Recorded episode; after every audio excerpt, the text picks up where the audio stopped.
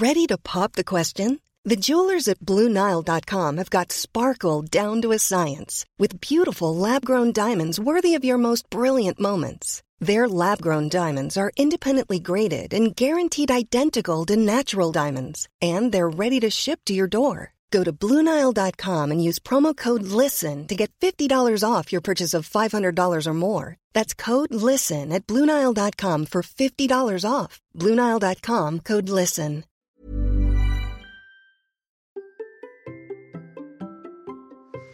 Et si nous revivions un premier marathon? Celui d'Églantine, mais aussi un peu le mien. Allez, c'est parti. Bonjour, bonjour, c'est Bertrand, bienvenue dans Kilomètre 42, le podcast dans lequel nous parlons de course à pied, mais surtout de mouvement et d'un mode de vie plus sain pour lutter contre la sédentarité. Il y a quelques années, j'étais un gros hamster obèse de plus de 105 kg.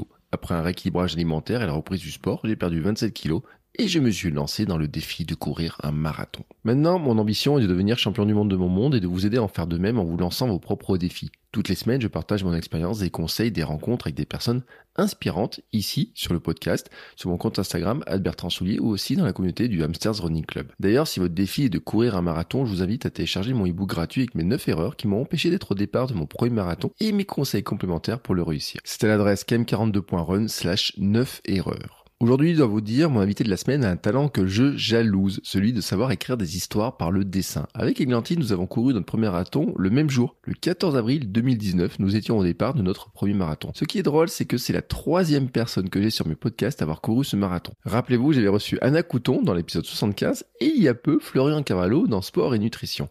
Anna a raconté son marathon et la préparation avec des mots, moi en podcast et Glantine avec des dessins, des textes, des anecdotes, des histoires. La sienne mais aussi celle d'une dizaine de personnages dans lesquels vous allez peut-être vous reconnaître, en tout cas ce fut mon cas.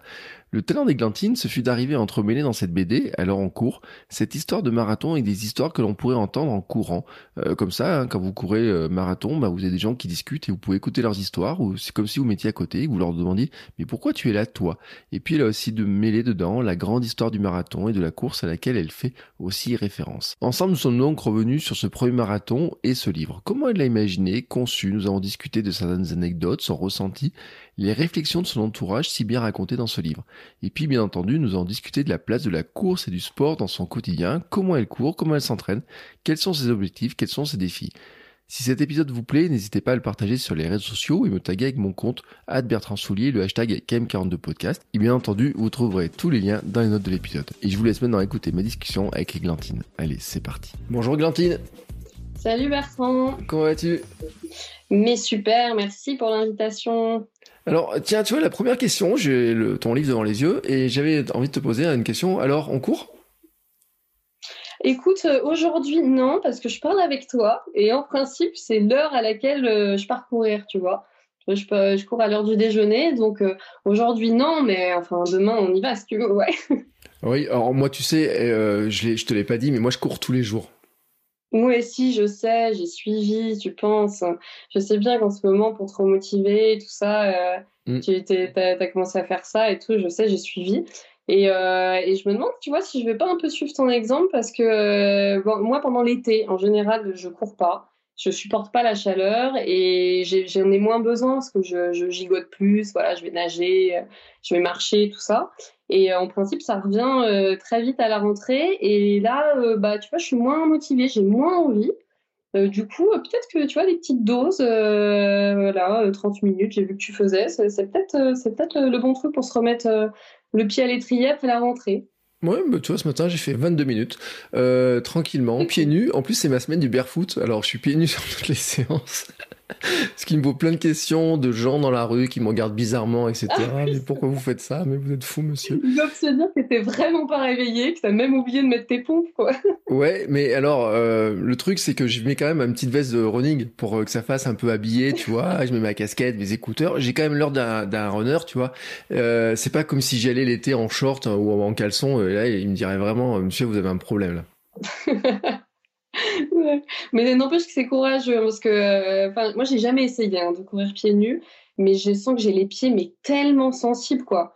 Alors peut-être que ça se fait et tout, mais moi franchement, euh, je, je, sens, tu vois, le, le moindre, euh, moindre petite accro, petit machin. Euh, enfin, je, je, plus je pousse des cris, tu sais, comme ça, comme comme petite écureuil. donc là, j'aurais l'air encore pas discrète, tu vois, dans la rue. Je sais pas, j'essaierai peut-être, mais franchement. Mais tu sais que tout le monde pousse un petit cri quand il met le pied sur un petit caillou. Euh, c'est comme euh, les Lego. Hein, je sais pas si tes enfants jouent au Lego, mais quand tu mets le pied sur un Lego, ça fait mal. Mmh. Ouais, bah oui, mais alors justement, tu vois, comme on a des chaussures, euh, machin. mais non, mais je, je comprends. Franchement, je, je, trouve ça, je trouve ça hyper intéressant en tout cas à suivre. Et peut-être que ça me donnera envie de tester. Mais en plus, moi, je cours en quand même en forêt euh, à côté de chez moi, c'est c'est que de la racine, euh, euh, que des, des petits des petits ouais du bon caillou. j'aurais j'arrive à me blesser en fait même avec des chaussures et un pantalon donc tu vois c'est tu peux y avoir un ortie sur le bas côté t'es sûr qu'il est pour moi donc donc franchement ou alors je serais encore plus peut-être plus du coup est-ce que est-ce que tu as l'impression que tu fais vraiment plus attention à ton environnement du coup? euh, alors là, oui, parce que tu découvres des trucs qui sont vraiment euh, extraordinaires. C'est que tu découvres qu'il y avait un caillou qui était là depuis six ans que tu passes à côté. Et ben un jour, tu découvres qu'en fait, il était là, présent. Tu sais qu'il était tellement dans le sol qu'il n'a pas été rajouté dans la nuit. Et tu découvres en posant le pied dessus, mais il était là, ce gros caillou, parce que les chaussures. C'est ça. Et qu'il était très pointu en plus, c'est ça. Ah, qu'il était un peu pointu, que dessus il y a peut-être un petit bout de chardon qui est pas très. Alors là, tu peux te dire bon, il a été placé dans la nuit par un chasseur, tu vois, qui est, venu embêter les runners euh, pieds nus. Mais euh, sincèrement, tu découvres des nouvelles sensations. Et euh, je dis en plus, c'était le sujet d'un épisode que j'ai enregistré, diffusé la semaine dernière c'est l'auteur du livre que je lis en ce moment le dit très bien. Il dit en fait, on a perdu la sensibilité des pieds et on devrait avoir retrouvé la sensibilité qu'on a, notamment dans les mains. Et toi, les mains, c'est un outil euh, avec lesquels tu fais des trucs euh, que moi, je, rêve de faire. Non. mais ouais, mais je trouve surtout, enfin, tu vois, moi, j'ai l'impression que j'ai pas perdu de sensibilité des pieds, que je serais plutôt genre hyper sensible des pieds, tu vois. Mais euh, non, écoute, peut-être que juste pour le, pour le défi, comme ça, je te dirais comment, comment je m'en suis sortie. J'essaierai avec ma fille qui, elle, pourrait passer sa vie pieds nus. Tu vois, elle dit qu'elle a des, des, pieds en titane. Parce qu'elle, non, mais elle, elle peut marcher, euh, tu vois, sur, euh, elle peut courir sur euh, des rochers avec des huîtres en Bretagne. Enfin, tu vois, c'est ultra coupant, tu vois. Elle court dessus, quoi. Et elle se blesse jamais, elle a jamais mal et tout. Et franchement, donc on devrait essayer ensemble dans la forêt. Bah écoute, vous faites l'expérience, vous nous en parlez. Hein je sais pas si tu vas faire une autre BD sur alors on court pieds nus.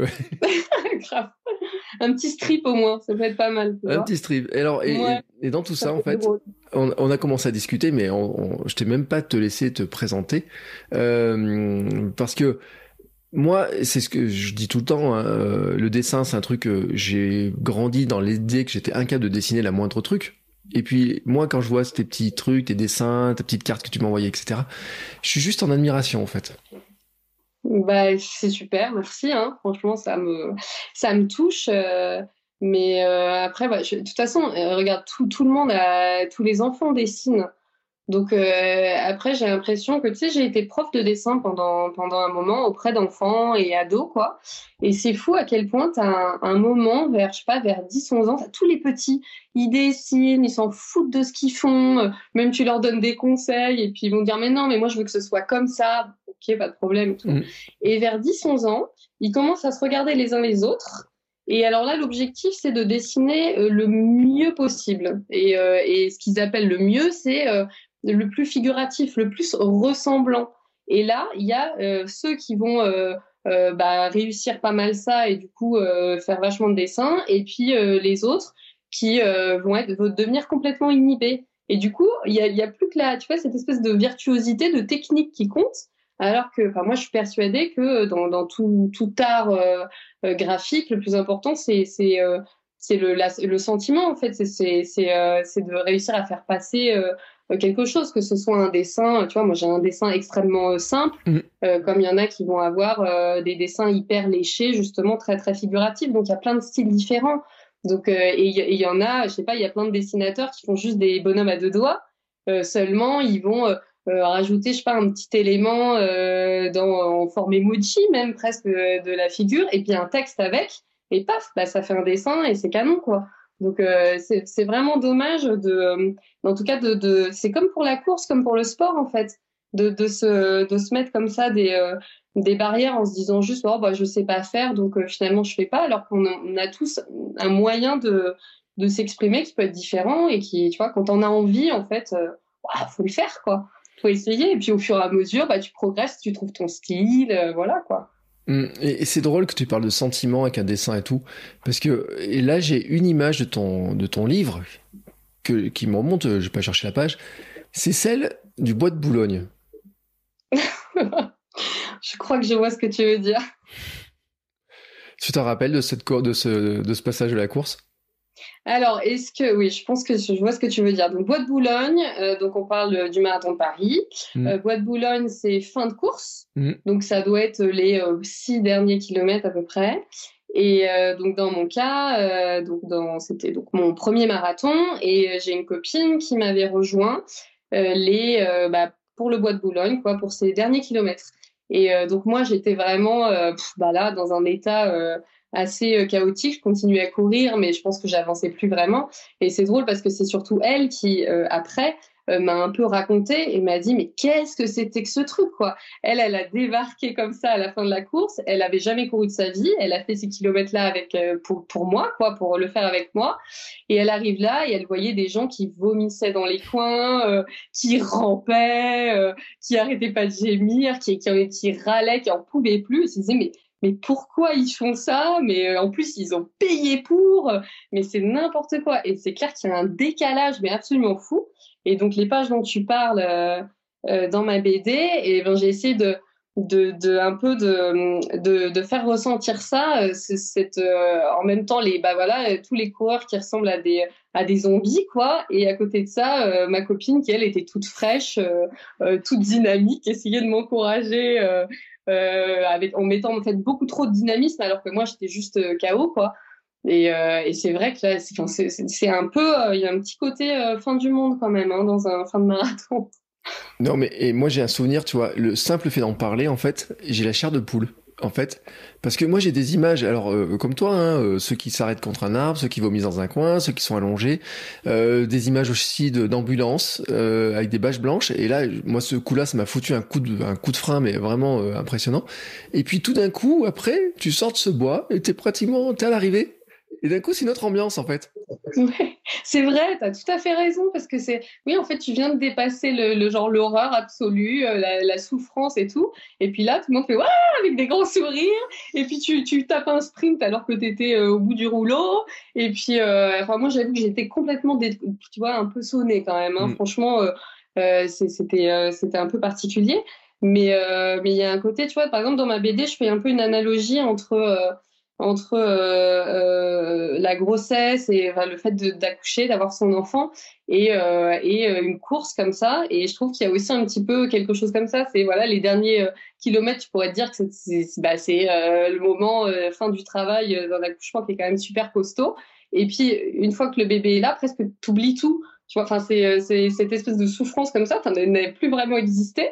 Et, et là, il y a un truc un petit peu comme ça, c'est que tu passes quand même enfin, c'est pour ça aussi, je pense qu'on y revient et que qu'on est euh, que qu'on accroche à ces émotions-là parce que c'est quand même fou à quel point euh, c'est riche en émotions en si peu de temps et c'est pas tellement des émotions que tu vis bah, dans ta vie de tous les jours quoi. Tu vois quand tu vas chercher ton temps et que tu vas enfin c'est tu fais pas des montagnes russes émotionnelles comme ça. Donc il y en a qui sont plus ou moins euh, qui, qui du coup vont être super accros aux, bah, aux endorphines aux trucs que ça procure et tout ça mais mais pour tout un chacun euh, même sans rechercher ça particulièrement, particulièrement c'est vrai que c'est spécial. Hein. Hum, tu t'attendais à ça? Euh, Sur un marathon, pas vraiment. Après, je peux pas dire que le marathon lui-même, ce soit celui où j'ai ressenti le plus d'émotions, hum. parce que c'était super long. Tu vois, moi, je suis une coureuse lente. Donc, le marathon, je l'ai fait en 5 heures. Et du coup, euh, bah, 5 heures de, sans jamais m'arrêter de, de courir, toujours en marchant, c'était mon seul objectif. Mais du coup, c'est extrêmement hypnotique et euh, bah, t'es complètement sonné quoi. Donc moi, j'ai, il m'a vraiment fallu un temps fou avant de bah, l'arrivée de me rendre compte. Et puis même les jours suivants, de... j'ai été presque déçue en fait de ne pas avoir d'émotion tout de suite, quoi. Mmh. Alors que la première fois que j'ai couru mon semi-marathon, par exemple, là, c'était vachement plus instantané. Mais euh, donc, euh, j'ai, tu vois, c'est ça. Et puis en plus, c'est assez curieux, c'est que quand tu prépares un marathon comme ça pendant pendant des mois, je crois que tu te projettes aussi beaucoup. Moi, j'avais, j'ai souvent entendu dire, t'as peur d'un objectif, et ben tu visualises, tu, tu te visualises passant la ligne d'arrivée avec la médaille autour du cou, et du coup, tu vas plus avoir peur. Tu sais, c'est un exercice mental qu'on dit assez souvent. Mmh. Ben, moi, ça marche pas trop. Parce que du coup, euh, je, je, me suis beaucoup imaginé sur la ligne de départ je me suis beaucoup imaginé faisant la course euh, et arrivant, euh, la médaille, tout ça. Et du coup, c'est comme si je l'avais déjà vécu, tu vois. Mmh. Et, et les, quand c'est vraiment arrivé, ben, j'ai pas ressenti autant de autant de choses que j'aurais aimé. Alors que quand je, je m'entraînais toute seule dans ma forêt, bah, le simple fait de penser à la ligne d'arrivée, j'avais les larmes aux yeux, tu vois. Hmm. Et donc, j'ai compris que c'était pas un exercice qui était fait pour moi et que ça m'avait un petit peu gâché ce moment-là. Après, c'est peut-être aussi le fait de la longueur et, euh, et qui m'a pas permis de, de, à ce point-là d'apprécier, quoi. Je sais pas. Non mais c'est intéressant parce que euh, là, il y a, là on parle, euh, bon, on enregistre, on est en septembre, on est à un mois du marathon de Paris euh, 2021. Enfin, je oui, ça s'appelle bien 2021. Je sais pas avec les années, c'est comme les Jeux Olympiques. Je sais pas s'ils ont renommé ou pas les, s'ils ont changé ou pas les années. Donc marathon 2020, 2021, je sais pas trop comment on est. Euh, donc il y a plein de gens qui le préparent, pour qui c'est le premier, qui auront les fameuses petites étoiles du premier dossard du marathon, etc. Et qui se disent mais comment ça va se passer et tout. Et c'est intéressant ce que tu dis de de garder aussi, euh, de pas trop euh, se faire le film avant quoi. Bah oui, moi je suis, je Maintenant, j'ai compris. Après, ça dépend vraiment de chacun. Maintenant, j'ai compris que quand je m'aligne sur une course, par exemple, je regarde quasiment pas le parcours. De toute façon, je m'en fous complètement du chrono et, euh, j'ai vraiment besoin de, découvrir. Il faut que ce soit ludique et que du coup, euh, bah voilà, je, découvre au, fur et à mesure, tu vois. Mais euh, et, donc oui, euh, de trop se faire le film avant, bah, je, comprends que ça puisse être intéressant pour la préparation mentale. Euh, mais euh, en ce qui me concerne moi, par exemple, je vais plutôt avoir tendance à me, à me projeter, à me, fixer des plus petits objectifs. Donc à me dire, euh, bah, si je fais une préparation, et eh ben avoir sur la semaine de préparation. Et puis la fin, la, la semaine est terminée, bah ok, c'est la semaine d'après. Moi, la limite, si je vois trop loin, déjà, ça me fait un peu peur. Mmh. Et puis, bah, comme je te dis, après, ça, ça peut un peu jouer des tours émotionnellement. Tu t'étais préparé sur combien de temps pour ce marathon? Euh, j'ai fait euh, bon j'ai fait trois mois je crois. Mais bon euh, je je courais régulièrement avant. Tu sais moi j'ai j'ai depuis quelques années là j'ai quand même une rituel une semaine qui est quand même assez assez bien établie parce que comme bah, je dessine toute la journée je dessine chez moi. Et, et donc au fur et à mesure bah, c'est c'est devenu euh, hyper important pour moi de, de, pouvoir euh, de bouger. En plus, j'ai la chance d'habiter en, en, lisière de forêt. Et, euh, si je reste assise toute la journée euh, à, ma, mon bureau à dessiner, en fait, j'ai des crampes aux fesses, j'ai enfin, j'en peux plus. J'ai vraiment besoin de gigoter. Et, et du coup, bah, toutes les semaines, voilà, je cours une heure, une, une, un jour sur deux. Les jours où je cours pas soit je fais du. Bah non, maintenant je fais plus de renfort, je fais plutôt du yoga parce que je me suis euh, fait une petite routine euh, de renforcement euh, en réveil, voilà, mmh. juste avant le, petit déj. Donc j'ai un truc assez assez bien assez bien organisé maintenant. Donc j'ai fait le marathon, la préparation hyper classique, le truc je suis allée le piocher sur le site du marathon de Paris, finir son marathon. Et puis c'était très très simple. Moi je peux pas du tout. tu vois j'ai une montre qui est super basique là en ce moment. Elle ne donne que l'heure. Avec une heure euh, de retard d'ailleurs. mais c'est, une montre, euh, en soi elle était pas mal, mais j'ai plus le bon ordinateur pour la connecter. Enfin, tu sais, moi je suis vraiment super nulle tout ce qui est ordi et tout. Mais donc là, elle fait plus grand chose. Mais en gros, j'ai besoin du truc le plus simple possible. Et dès qu'il y a, euh, j'ai jamais, tu vois, j'ai jamais essayé de, de, de, de, de chercher ma, tu sais, VO max, VO2 max et tout. Enfin, j'ai jamais rien compris et tout, donc j'ai laissé tomber. Et au moins sur le, sur le plan du marathon de Paris, c'était en minutes. Ok. Le lundi, tu fais tant de minutes. euh, il faut pas que tu sois essoufflé. Bon, ok. Euh, là, c'est euh, le, le, mercredi, c'est euh, fractionné. Bon, bah, faut que tu sens que ça chauffe un petit peu, et puis tu fais, je sais pas, 3 fois 30 secondes et tout. Ok, pas de problème. Puis moi, ça me convient, en fait, ça me suffit, tu vois. Et donc voilà, donc j'ai fait pour répondre à ta question, c'était un peu long, mais c'était, j'ai fait en trois mois hyper classique. Oui, mais c'est drôle en fait de dire ça parce que c'est vrai qu'il y a tous ceux qui sont précis, et qui connaissent leur temps de passage précis, etc. et tout. Et moi, je, faisais un peu de ça. Tu sais, je disais, ouais, attends, il faut que je fasse de ça, de ça, de ça ou quoi. Et puis en fait, en fur et à mesure, tu te rends compte quand même que courir avec une espèce de plus de liberté, ça fait beaucoup de bien aussi parce que en fait, t'as plein de contraintes, t'as des calages, t'as des enfants, des métiers, t'as plein de trucs, etc. Et puis finalement, c'est cet espace de liberté là d'un coup. Mais ouais, tout à fait. Tu vois, euh, te raconter une petite anecdote, mais euh, euh, je, je, dis d'ailleurs dans, dans ma BD à un moment que euh, moi je peux vite focaliser sur sur l'heure justement, mmh. sur sur sur le temps. Je sens que ça, peut être un très mauvais mauvais partenaire pour moi. Et donc ça m'est arrivé comme ça, voilà, même en entraînement, de me dire ah bah là je cours euh, pas assez vite, euh, oh, je regarde, ah, j'ai mis tant de minutes et tout ça, et ça peut devenir hyper obsessionnel. Et pendant le marathon, euh, il y a un moment comme ça, ceux qui l'ont déjà fait, ceux qui vont le faire et, et, qui se sont déjà projetés sur le parcours vont comprendre de quoi je parle. Il y a un grand tunnel qui est sur les quais, qui est très long, ce tunnel. Et, et donc j'avais pas mal entendu les autres coureurs flipper de ce, ce tunnel-là. Moi, ce tunnel-là, en soi, il m'a pas, il m'a pas fait un grand effet. Tu vois, j'étais vraiment dans ma bulle et tout ça, pas de problème. Par contre, c'était très sombre. Mmh. Et quand j'en suis sortie, tout d'un coup, la lumière du soleil et il y avait énormément de, supporters à, à cet endroit-là, ce qui pourrait être vraiment chouette. Mais moi, oh, ça m'a agressé d'un coup parce que j'étais dans mon, ma bulle, tu vois. Et puis tout d'un coup, ah, on est devenu, euh, enfin, c'était un peu chaud, quoi.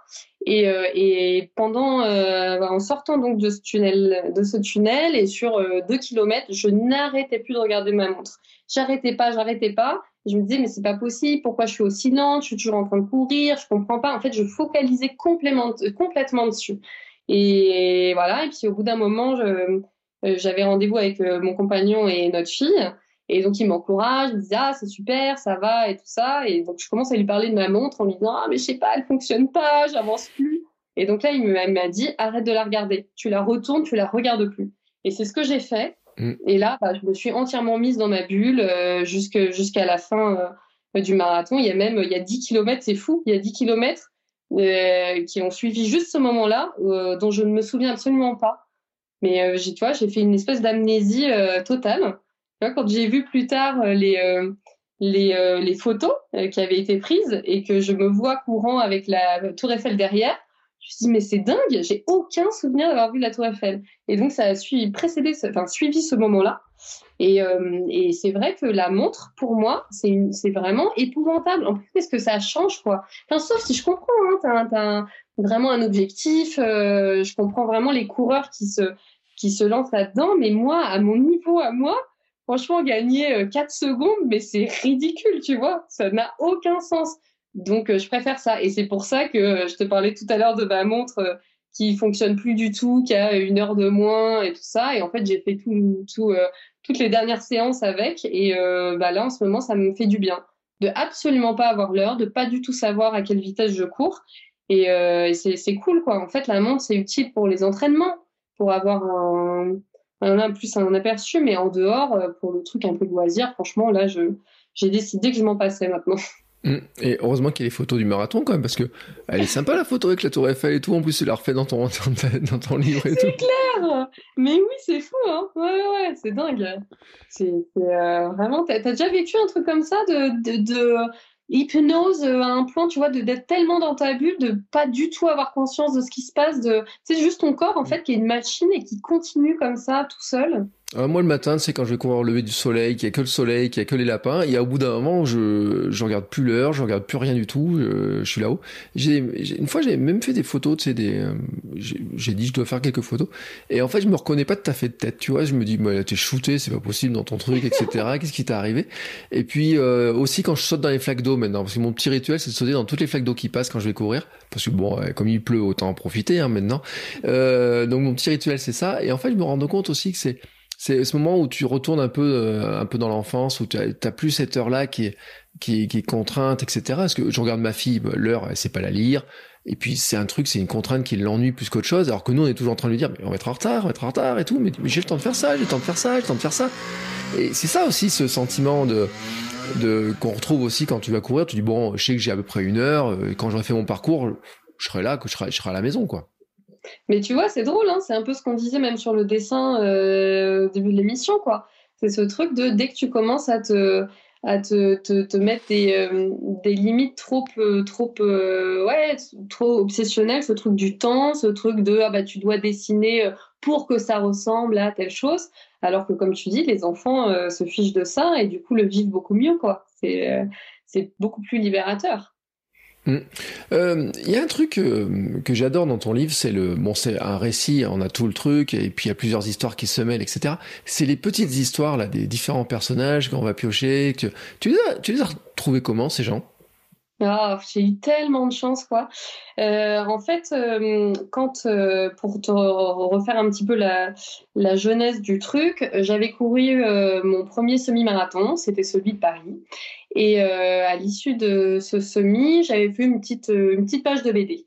Et le, les organisateurs du marathon de Paris, qui sont aussi ceux du semi, ça leur avait bien plu et du coup ils m'avaient lancé un défi, ils m'avaient dit bah puisque c'est comme ça, voilà, euh, ça nous a bien plu et pour te remercier, euh, on t'offre euh, le dossard pour le marathon de Paris. Moi, j'avais jamais pensé, imaginé, rêvé, rien de faire un marathon un jour, tu vois.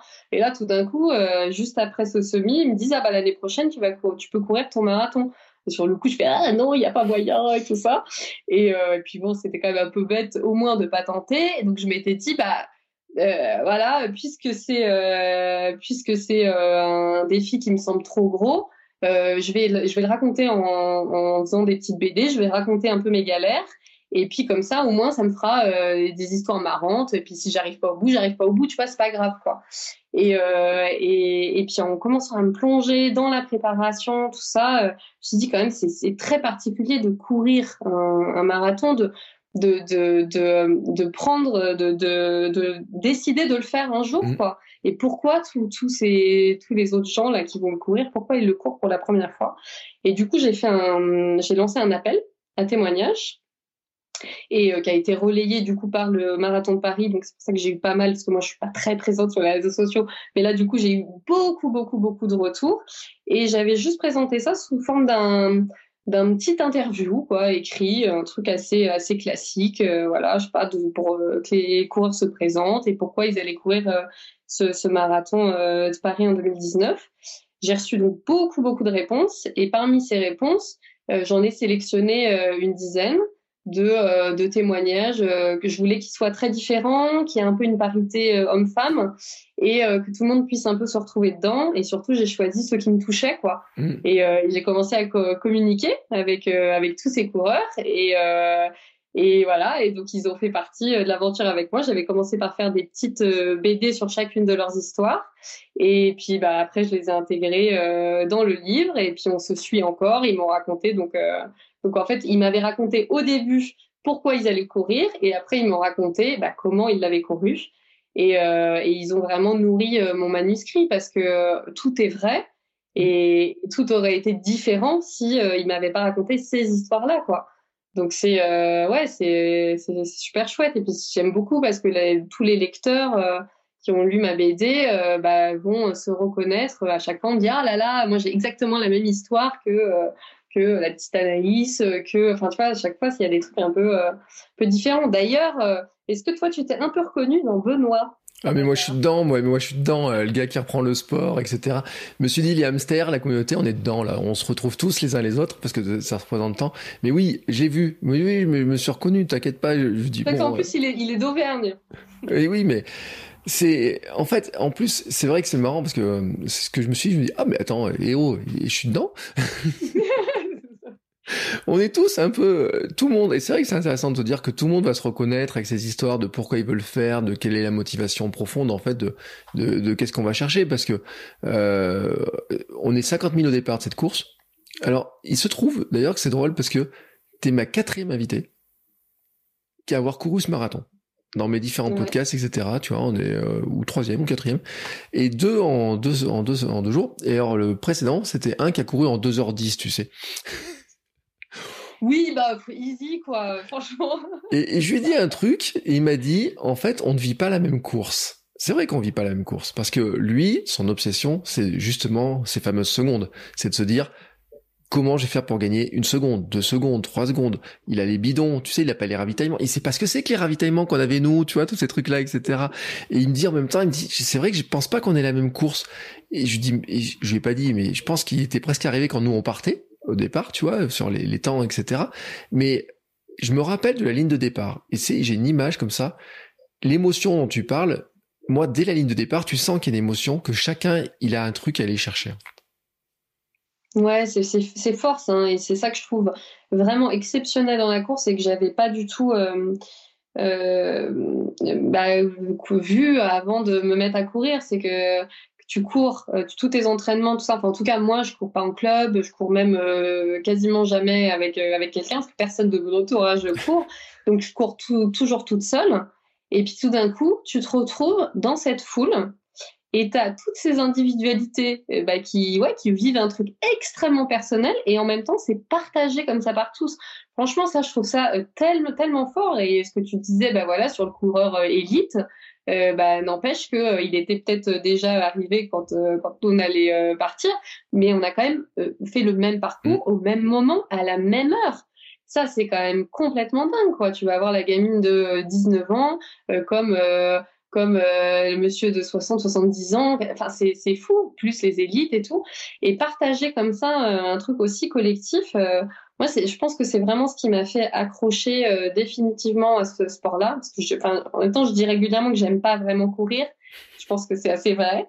tu vois, le, la sensation physique et à chaque fois je trouve ça assez laborieux quoi mais s'il n'y avait pas eu ces petits moments festifs euh, je pense que j'aurais vraiment, euh, j'aurais vraiment lâché quoi. Et là, il y a un petit côté, euh, ouais, c'est un, c'est un cadeau quoi, c'est une fête. on est tous là à défendre notre truc, avec toutes nos histoires personnelles quoi. Et c'est vertigineux quoi, c'est ça. C'est au départ du marathon de Paris, t'imagines que c'est 50 000, 60 000 personnes ont chacun une une histoire personnelle liée à la même chose que ce que toi tu vas défendre. C'est hyper fort. Hein. Mm. Le, il y a quelqu'un au départ, de, de départ qui, disait à son voisin, il disait là, on, il disait on va juste chercher la cerise sur le gâteau. C'est-à-dire que le gâteau c'est la préparation, ces trucs et tout. Il disait maintenant on a l'instant à vivre en fait. Et euh, le gars à côté de moi sur la ligne de départ, c'est une anecdote que je raconte, il pleurait mais il pleurait, il, arrivait pas à tenir son émotion, il pleurait d'être là en fait. Je sais pas ce qui lui est arrivé et tout, tu vois. Je me suis dit ça se trouve, euh, lui aussi il est en train de lire, tu vois, il a lu la BD, il est en train de se dire, attends, moi aussi j'étais dedans, moi aussi j'ai reconnu ces personnages-là, etc. Parce qu'en fait, c'est marrant parce que tu dis, on se reconnaît soi, mais en fait, il y a des gens que je reconnais un petit peu d'en avoir vu plein d'autres. C'est-à-dire que toi, t'en as, t'as quoi, 10 personnages peut-être dedans? Ouais, une dizaine, oui. Mais en fait, ces dizaines multipliées par les, le nombre de personnes qu'il y a, en fait, t'en as plein de ces personnes-là. Tu dis, ah bah tiens, lui, ils étaient là-dedans. Je me rappelle le petit groupe qui courait, qui avait les petits messages, qui avait tout ça, en fait. Oui, oui, c'est vrai. Bah, t'as, toujours, euh, t'en as qui courent euh, pour euh, des associations, il y en a qui courent pour des personnes qui peuvent plus courir, il y en a qui courent en famille, il y en a qui courent. C'est ça, c'est, c'est sûr. Hein, il y a plein de, plein de trucs euh, ouais, assez fous que tu retrouves, euh, cette communauté comme ça. Et puis, euh, puis surtout, bah voilà, tu croises des gens que tu n'aurais jamais croisés en temps normal. moi, justement, quand j'ai fait cet appel à témoignages, j'ai reçu aussi bien des témoignages bah, dont je parle, l'une que j'ai, dont je parle pas mal dans dont, j'ai pas mal raconté euh, le, témoignage, c'est euh, une Anglaise mmh. euh, qui, qui s'est mise en tête de courir un marathon pour ses 60 ans alors qu'elle avait jamais couru, couru, de sa vie, mais voilà, pour prouver qu'elle était toujours là et tout, et que du coup elle l'a couru avec sa fille. Et donc elle est anglaise, elle habite à Brighton et tout. Et puis à côté de ça, il va y avoir un chef d'entreprise euh, du grosse société et tout ça, qui m'a aussi raconté son histoire hyper personnelle. Et en plus, on se tutoie tous. C'est assez drôle, tu vois. Et euh, tu vois, la petite, euh, la plus jeune, euh, le plus... Enfin, jamais j'aurais rencontré ces gens en temps normal, quoi. Et là, on, ils me racontent finalement des... J'ai eu la chance qu'ils me, qu'ils me confient des choses vraiment super personnelles de leur histoire. simplement parce que c'était sous couvert de, de cet objectif-là de, de, premier marathon, quoi. Mm. Et en même temps, euh, dedans, c'est vrai que j'adore comme c'est fait cette histoire parce que comme tu mets les histoires, comment tu fais passer d'un personnage, comment la foule, tu zoomes finalement sur ces personnages-là, sur les histoires. C'est, euh, je trouve, c'est magnifiquement fait. Moi, je dis, euh, le livre, je l'ai dévoré en deux jours sur ma chaise longue et j'ai dit déjà fini. Non mais attends, c'est pas possible. Pourtant, tu vois, au début, tu dis c'est un bon pavé, ça va. Et puis t'apprends. En plus, ça rappelle plein de choses. En fait, il y a plein de réactions sur l'entraînement sur la réaction, sur comment tu te comportes, sur comment tu vois les choses. Euh, je pense que tu as dû avoir plein de témoignages de gens qui disent Mais attends, c'est mon histoire en fait. Bah, c'est ça, c'est qu'on me dit beaucoup euh, que qu'on se retrouve ou dans euh, mon témoignage à moi ou dans les autres. Et ça me, ça me fait vraiment plaisir parce que c'est un peu ce que je voulais passer. Et puis, euh, si tu as été touché par la narration, encore plus, parce que euh, ça, c'est, euh, c'est d'un point de vue technique. Ça a été assez compliqué, le scénario à écrire, parce que il y a un moment où je me suis retrouvée avec. au départ, je pensais juste écrire mon témoignage à moi, tu vois, écrire un peu mon histoire, voilà, enfin, de simplement de raconter ma préparation, tout ça. Et puis, je trouvais ça très réducteur, et puis ça me gonflait un peu de parler que de moi. Et, euh, et donc d'avoir euh, tous ces, merveilleux témoignages en plus, bah, c'était génial, sauf qu'ils étaient isolés euh, les uns des autres. Donc il allait falloir les intégrer.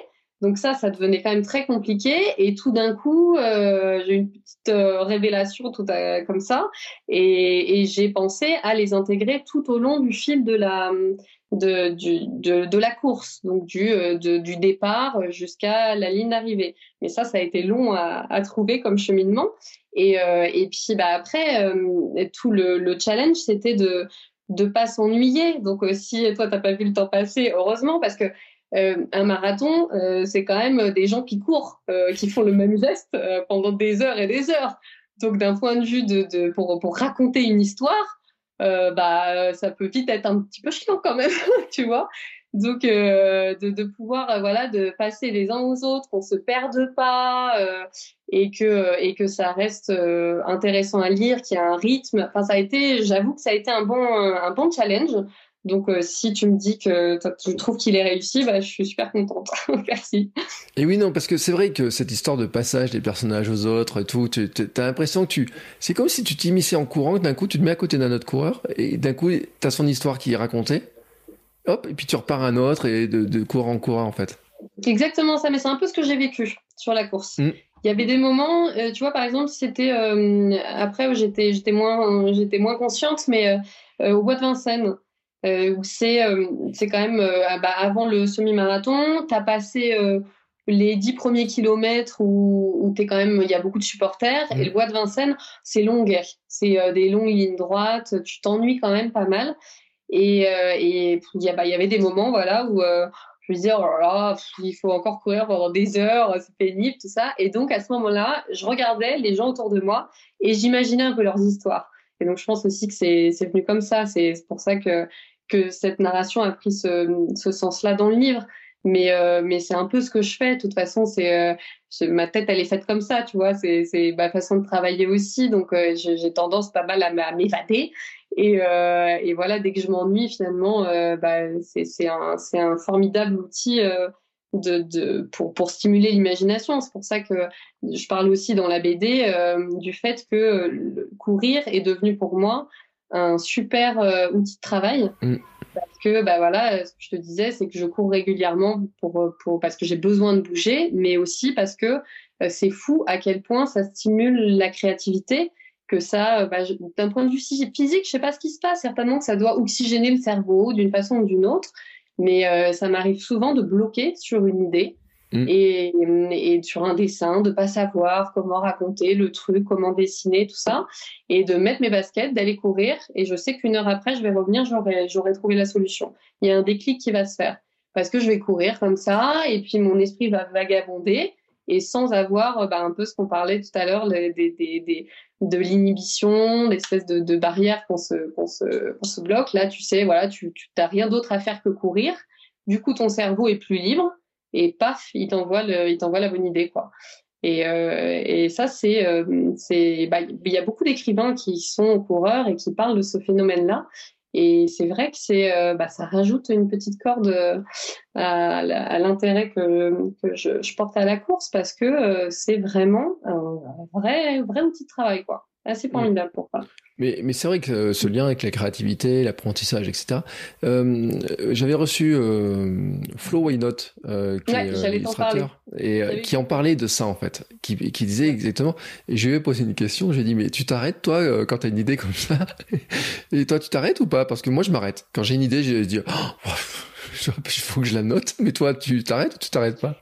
Non, mais alors euh, c'est assez drôle parce que euh, je vais répéter en boucle Hmm. l'idée. Mais souvent, en plus, tu peux pas, ça va pas juste être une idée, c'est plus flou que ça. Hmm. Donc, je vais avoir par exemple en tête euh, cinq cases qui sont cinq petites idées. Ou, enfin, encore une fois, c'est pas aussi concret, mais et, et, donc si je me, je sais qu'il me reste à peu près 30 minutes de course, eh ben je vais les répéter. Alors ça, ça, ça fait encore plus le truc hypnotique, tu vois. Mais je le répète, je le répète, je le répète, je le répète jusqu'à arriver chez moi. Euh, j'arrive, je prends pas de douche, hop, je prends juste un papier, je note. Et là, il peut se passer un phénomène. Comme quand euh, la nuit, par exemple, euh, tu vois, tu te réveilles, une petite insomnie. Je sais pas si ça, ça, t'est déjà arrivé. Moi, ça m'arrive régulièrement de tout d'un coup avoir l'impression d'avoir une idée, mais géniale, un mmh. truc vraiment révolutionnaire. Tu te réveilles le matin, tu t'en souviens, miracle, c'est pourri, mais vraiment pourri. Et là, quand je vais courir, ça peut faire ce phénomène-là. C'est-à-dire que j'arrive et je note le truc et puis après je vais prendre ma douche, je vais manger, machin, je reviens voir ce que j'ai écrit. Il peut y avoir du bon, il peut y avoir un peu acheté aussi. Mais euh, mais euh, ouais ouais, moi je je peux pas m'arrêter, mais euh, mais c'est vrai que ça m'est souvent arrivé de de répéter en boucle comme ça les trucs quoi. Puis ça rythme, tu vois, après du coup, tu vois, la fin de la de la sortie.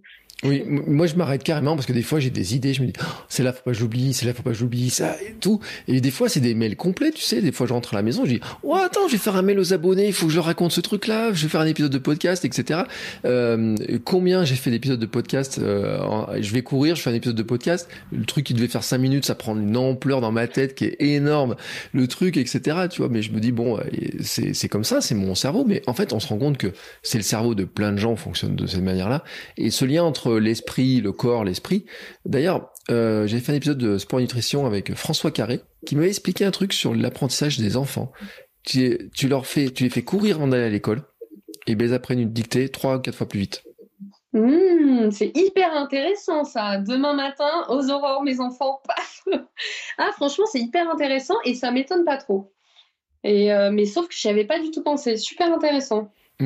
Ah ouais, bah oui, parce que c'est ça ton, ton... Ouais, donc il doit y avoir en effet un truc un peu physique comme ça de d'oxygénation. Euh, Certainement, ouais. Alors François Carré, euh, je me rappelle plus s'il avait donné l'explication parce que c'était un épisode qui était assez court et très dense et tellement passionnant que euh, quand il est lancé dans le truc, mais il avait vraiment expliqué. Il avait dit que c'est vrai que pour les enfants, le meilleur truc à leur faire, et il s'était rendu compte que bon, maintenant on les amène à l'école en voiture, etc. et tout, bon, mais le simple fait que s'ils allaient à l'école en marchant, faire du sport, etc eh ben, ils apprendraient plus facilement. Ils ont, il y a eu des analyses, il y a eu des tests qui ont été faits.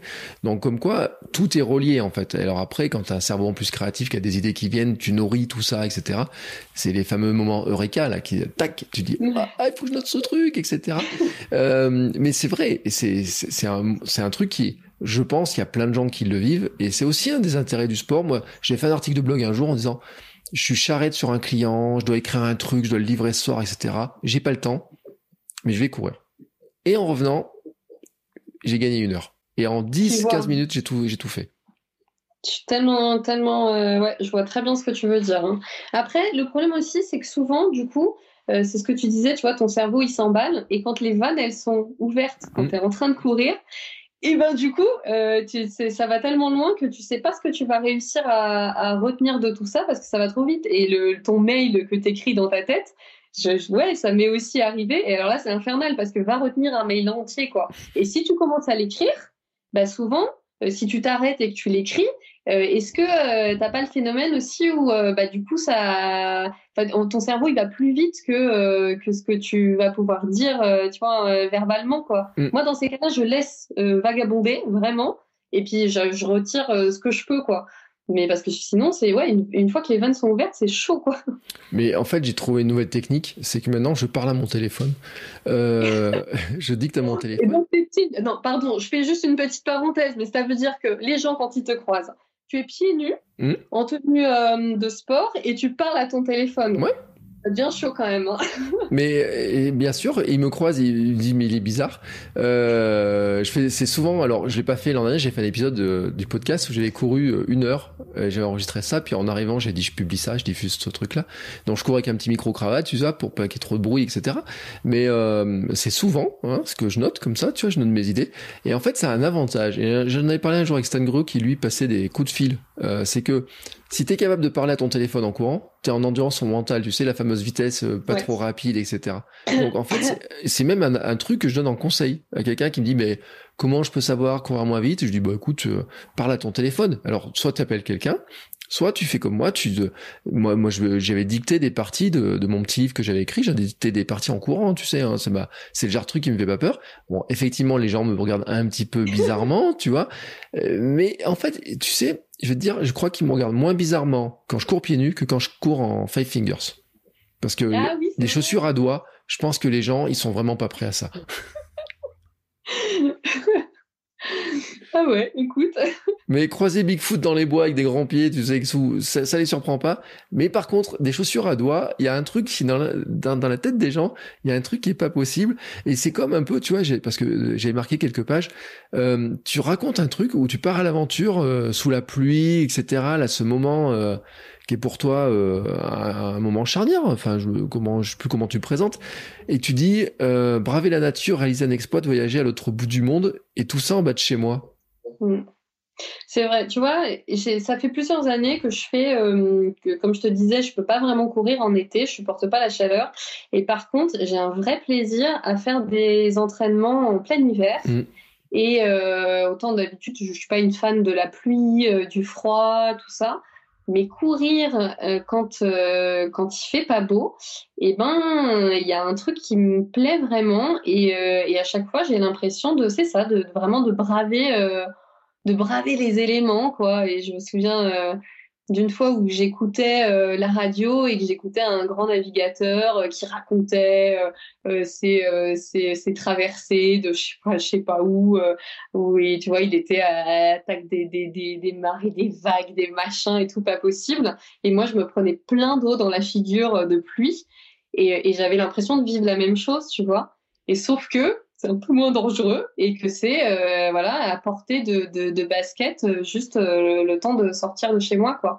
Et donc ça ça on vient encore sur ce truc de toutes les émotions que peuvent apporter la course à pied si facilement si ouais, si à portée de main, si dans ton quotidien euh, de proximité en fait. C'est euh, ça, je trouve ça, je trouve ça hyper fort. Donc je conseille à tout le monde d'aller courir sans équipement. c'est plus rigolo. Parce que moi en général, je suis pas très équipée. Et, euh, et voilà, c'est pas grave parce que de toute façon, je sais que je, bah, je vais faire ma sortie, je vais rentrer chez moi. Par contre, ça sera hyper confortable. Je rentre chez moi, il fait chaud, je vais me prendre ma douche voilà quoi. Bon, ça m'est arrivé une ou deux fois du coup d'être euh, d'attraper un peu la, la, crève le lendemain, mais euh, mais bon, c'est c'est pas c'est pas grave en fait d'être mouillé. Euh, de comme voilà comme toi qui mm. court qui se dans tes flaques d'eau et tout ben, on s'en fiche quoi et y a, ça n'a pas du tout d'incidence je ferais pas ça si j'allais au bureau après quoi mais mais là c'est c'est vraiment as vraiment l'impression de vivre des trucs un, un peu fous quoi sans le danger. Tu vois, moi, je, suis pas une fan du danger. Là, t'as pas, t'as pas peur. c'est cool. Mm. Tu, euh, t'en as fait d'autres des marathons derrière? J'en ai fait un. Bah, en fait, j'avais prévu euh, surtout. Donc ça, celui-là, il était en 2019. Donc 2020 devait être un peu une année où où je devais me lancer pas mal d'autres défis de trail et tout ça. Bon, bah, ça, ça s'est pas tellement passé comme mm. ça, hein, un peu comme pour tout le monde. Et hum, l'année dernière, donc je voulais refaire encore une prépa, donc euh, là euh, hivernale, mais je savais pas vraiment pourquoi je la faisais. Et puis comme euh, mon comme bah, j'avais couru le marathon deux ans avant, que mon livre sortait en mai donc là de cette année de 2021. Du coup, pour boucler la boucle un peu, je m'étais dit, bah, je vais me faire un marathon à la maison, toute seule, euh, pour fêter un peu cet anniversaire de deux ans et puis la sortie du livre. mais sans trop y croire. Tu vois, vraiment aucune pression. J'ai suivi toute la prépa. Mais euh, et puis j'ai dit voilà juste à mon entourage autour de moi bah voilà je vais le courir euh, tel jour euh, vous venez un peu avec moi super et tout et la veille de la date que j'avais donnée je savais même pas quel parcours j'allais faire. Aucune idée tu vois. Après je connais un peu le coin mais je savais pas trop. Alors j'ai tracé un peu des lignes pour avoir une idée. Et je voulais que ce soit plutôt plutôt forestier enfin éviter un peu les routes mmh. quoi et, euh, et, et, puis donc le tracé que je m'étais fait, c'était vraiment, euh, je savais pas du tout. J'ai, tu vois, j'avais pris un peu des GR, je savais pas du tout si j'allais pas tomber sur des propriétés privées, que j'allais être bloquée. Enfin, je savais pas trop, mais ça n'avait aucune importance. Je pensais même que j'allais m'arrêter euh, à mi-chemin. Et pareil, bah, à mi-chemin, je retrouvais euh, mon compagnon et nos enfants. Bah, euh, si j'en avais marre à ce moment-là, je me serais arrêtée. Puis finalement, je suis allée jusqu'au bout, tu vois.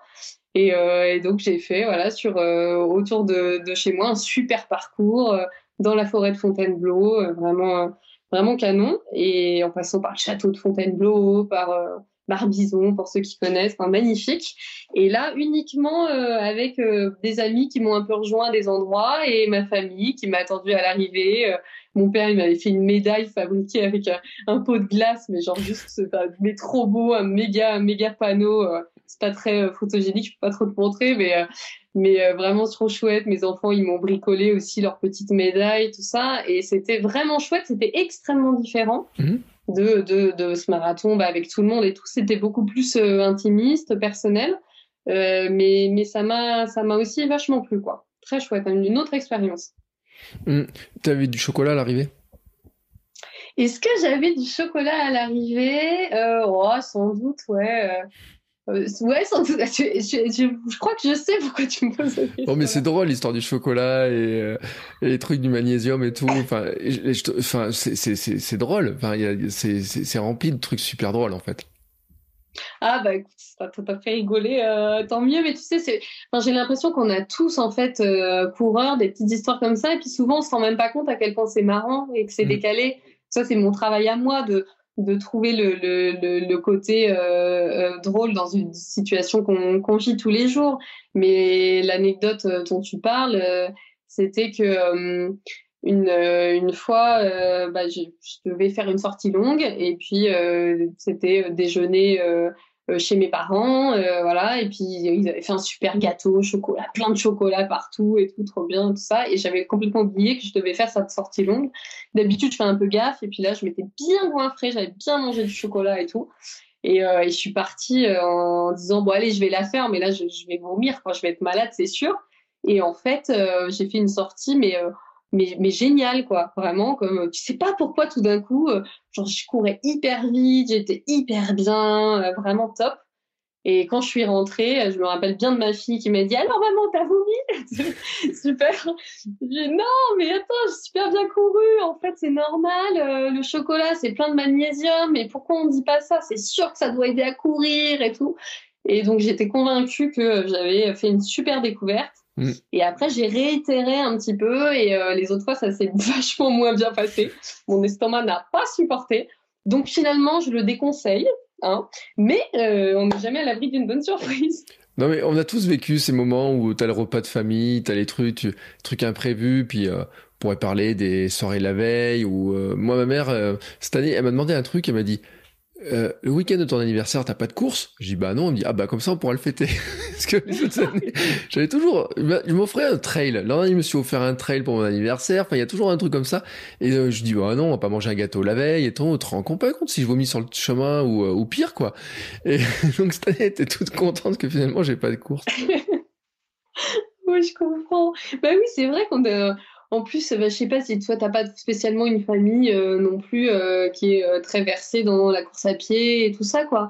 Mais quand autour de nous, euh, bah, c'est en fait c'est ton délire à toi et puis que les autres bon bah suivent ça d'un bah, moi franchement autour de moi on m'encourage hein, mmh. mais bon euh, ils, ils voient pas bien euh, ce que ça veut dire et tout donc c'est vrai que de temps en temps ça ça pose un petit peu des décalages et puis que moi on sait que je suis hyper gourmande et et que si tout d'un coup on me présente un méga gâteau aussi ah non je suis désolée je peux pas pour demain me dire mais t'es malade ça va pas qu'est-ce qui se passe tu vois? Mais tu sais, Redouane m'avait dit dans un épisode, il m'a dit qu'il était le seul de sa famille à connaître, enfin, il connaissait personne qui avait couru un marathon dans sa famille. Et euh, sur le coup, moi, j'ai pas tilté, tu sais. Puis je me suis rendu compte que c'est pareil chez moi. Euh, Peut-être ma sœur a fait un semi-marathon, parce qu'elle a fait du sport à haut niveau et tout. Euh, je sais pas si tu connais des marathoniens dans ton entourage, en fait. Je pense que je connais. C'est, on va pas parler de marathoniens, on va parler de kilométriens. Hmm. je connais personne autour de moi qui a fait un, kilomètre. je sais pas. Hmm. Tu vois, franchement, personne. Euh, si, bah, je raconte un peu dans ma BD que ma mère, euh, euh, quand elle était quand elle était enfant, quand elle était ado, elle elle elle, elle faisait de l'athlétisme en fait. Ça à l'époque c'était alors là pour le coup pour les femmes courir longtemps sur des longues distances, c'était quand même pas du tout encouragé quoi, voire l'inverse. Et elle, elle avait, le médecin avait dit qu'elle avait des os fragiles, donc on l'avait encouragée à faire un peu d'athlétisme. Et du coup, elle était euh, bah, presque la seule. Donc à chaque fois, elle dit ah ouais, j'ai gagné plein de prix, mais euh, moi je me moque un peu d'elle en disant bah en même temps t'étais toute seule quoi. mais euh, mais elle, elle faisait un petit peu, voilà, de son côté, ils étaient un petit peu sportifs. Mais sinon, mais dans ma famille, personne n'a jamais couru. j'ai aucun copain coureur. Enfin. Non, là, c'est vraiment euh, le néant absolu, quoi. Hein, tu vois, moi, j'ai même pas une, comme toi une sœur euh, qui a fait euh, du sport haut niveau, quoi. Mmh. Et c'est vrai, non, mais parce que t'as l'impression, je sais pas si toi t'as cette impression-là, mais quand tu te mets à courir, t'as l'impression qu'il y a plein de gens qui courent. Mais en fait, quand tu regardes autour de toi, dans ta famille et tout, souvent tu te rends compte que finalement, on n'est pas si nombreux que ça à aller courir, faire un marathon, même si on est 50 000 sur la ligne de départ.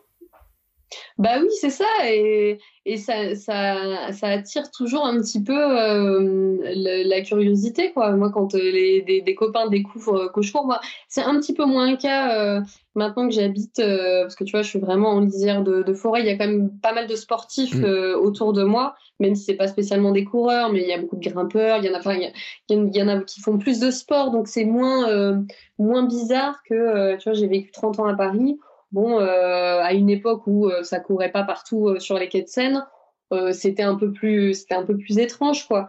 Mais, mais c'est vrai que même si c'est une activité abordable et, et, qui attire de plus en plus de monde, bah c'est après en plus c'est ça, c'est que c'est du coup on, on, croit qu'on a tendance un peu à, dénigrer, à en tout cas à, à trouver que bah, un marathon ça devient quelque chose d'assez classique, d'assez basique et tout. Euh, bah finalement, moi, je suis assez contente d'avoir personne dans mon entourage qui, qui, qui court parce que autour de moi, finalement, euh, ma famille, euh, bah, ils sont assez fiers, quoi, tu vois, et mmh. ils ont tendance à pas mal aussi euh, me dire, ah, franchement, on l'aurait jamais fait, c'est super, donc je trouve ça chouette. A contrario, peut-être que les, les coureurs qui sont qui ont plus de marathoniens autour d'eux bah, vont peut-être aller chercher davantage la performance euh, pour, euh, pour parce qu'ils vont avoir quelque chose de plus à se prouver. Alors que moi, franchement, euh, vraiment rien à me prouver, quoi, tu vois. Donc ça, c'est ouais, c'est mais c'est c'est vrai que ça, ça, on finit par banaliser un petit peu le l'événement alors que ça reste bah, un sacré challenge quand même. Oui, c'est un, vrai challenge. Et puis là, il y en a plein de gens qui écoutent, qui vont courir leur premier marathon dans pas très longtemps. Alors tout le monde n'a pas la chance de faire un bouquin, de faire des podcasts. Moi, j'ai fait le podcast euh, pour euh, expliquer mon premier marathon, tu vois. Donc chacun en raconte à sa manière. Mais c'est vrai que quand t'en reviens, t'as plein d'histoires à raconter. Toi, c'est vrai que bon, t'en fais un livre. Moi, je raconte ça dans le podcast et j'invite des gens, etc. Mais on a toujours plein d'histoires on voit plein de trucs. Euh, toi, tu disais, euh, pendant 10 km, tu te rends pas compte de euh, où t'es, etc. Il y a un truc qui m'a fait rire quand même, l'histoire du tunnel. que tout le monde crie dans le tunnel, tu le mets dans le livre, là, le ouh, tout le monde crie. C'est vrai. C'est vrai, ça, tout le monde doit faire ça, non? Bah En plus, tu sais, j'écoutais un peu la musique, et puis j'entendais vaguement tout le monde qui disait ouais ça pue et tout, je sais pas quoi. Et ouh, tu sais, tu joues le, truc, ouais, ouais. Mais il n'y avait pas trop d'ambiance. Il paraît que normalement, dans ce tunnel, il y a un peu, euh, c'est un peu la fête, euh, il y a un peu de la musique, je sais pas. Mais il n'y a eu rien de spécial. Mais... Non, moi, ça faisait un peu ouh, Et puis au bout d'un moment, tout le monde se disait Mais mince, ma montre ne marche plus, je n'ai plus de GPS, je suis perdu, quand est-ce que je vais sortir, etc. C'est là où l'avantage d'avoir une montre pas trop évoluée, où tu as finalement que le temps. Bon, tu te dis, c'est pas très grave.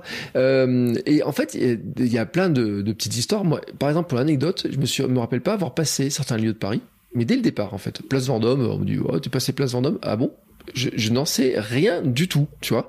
Euh, pourtant, j'étais allé pour faire du tourisme. Tu sais, moi, changer les courses, c'est pour avoir la belle vue. Alors, des fois, ça marche, des fois, ça marche pas très bien. Et là, il y a des trucs que je ne vois pas. Par contre, l'histoire de la Tour Eiffel, Trocadéro et compagnie, ça, tu vois, j'ai bien cette image-là, etc., dans ces trucs-là. Et bon, ce fameux bois de Boulogne, hein, euh, je suis retombé sur la page. C'est vrai que c'est, tu le décris tellement bien, ce bois de Boulogne. aïe, aïe, aïe. Non, mais tu vois, donc ça veut dire aussi que tu devais être quelque part dans un truc un petit peu, euh, voilà, euh, un peu dans ta bulle, un peu hypnotique. C'est quand même fou de mm. pas voir la place Vendôme. En plus, c'est au début. Bah oui, c'est au donc, début. Euh, ah, mais, ah, mais non, mais quoi que tu, tu, tu l'as eu, toi? Ah, ah, si. Ah non, ah, là, tout est parti, t'es revenu, pardon. Et oui, t'as, hum, la place Vendôme c'est assez euh, récent, non? Non, on avait, en 2019, on l'avait, tu sais, elle au début, on passait, non, c'est pas, si, c'est ah, pas non, on passe, tu sais. Je croyais que c'était l'année d'avant, toi. Bah oui, toi aussi. Donc, euh, bah oui, c'est ça, c'est au tout début. Donc, euh, de pas l'avoir. Alors après, tu as dû être happé par autre chose. Euh, mm. Encore un truc, tu vois, encore un truc enfantin. Genre, tu as, une énorme place comme ça. Et puis, toi, tu as dû focaliser sur, sur bah, le groupe. je sais pas si tu as, du coup, tu as peut-être reconnu le, le, groupe que j'ai dessiné là. qui était assez génial, genre tambour brésilien, quoi, mm. qui était sur la place Vendôme. Donc peut-être que toi, tu, tu les as juste regardés eux et écoutés eux, tu vois. Très, très, très, très probablement. C'est une histoire comme ça. Tu vois, parce qu'après, en y repensant, je me rappelle, il y a des pavés, tu vois, il y a les trottoirs. Je me suis dit, faut pas que je me plane le pied dans le trottoir à tel endroit, tu sais, où il y avait des, tout un tas de trucs, tu sais, qui, qui, qui se mélangent. Et il y a un truc que tu représentes très bien, c'est le tap-tap des pieds, en fait. Moi, il y a un moment donné, je me suis concentré que sur ce tap-tap des pieds et la fameuse ligne verte. Alors, le truc, je me suis dit, tu tapes, t'avances, et tu suis la ligne verte et t'arriveras au bout. Et bah, après, voilà, jusqu'au, c'était juste avant le fameux bois de Boulogne.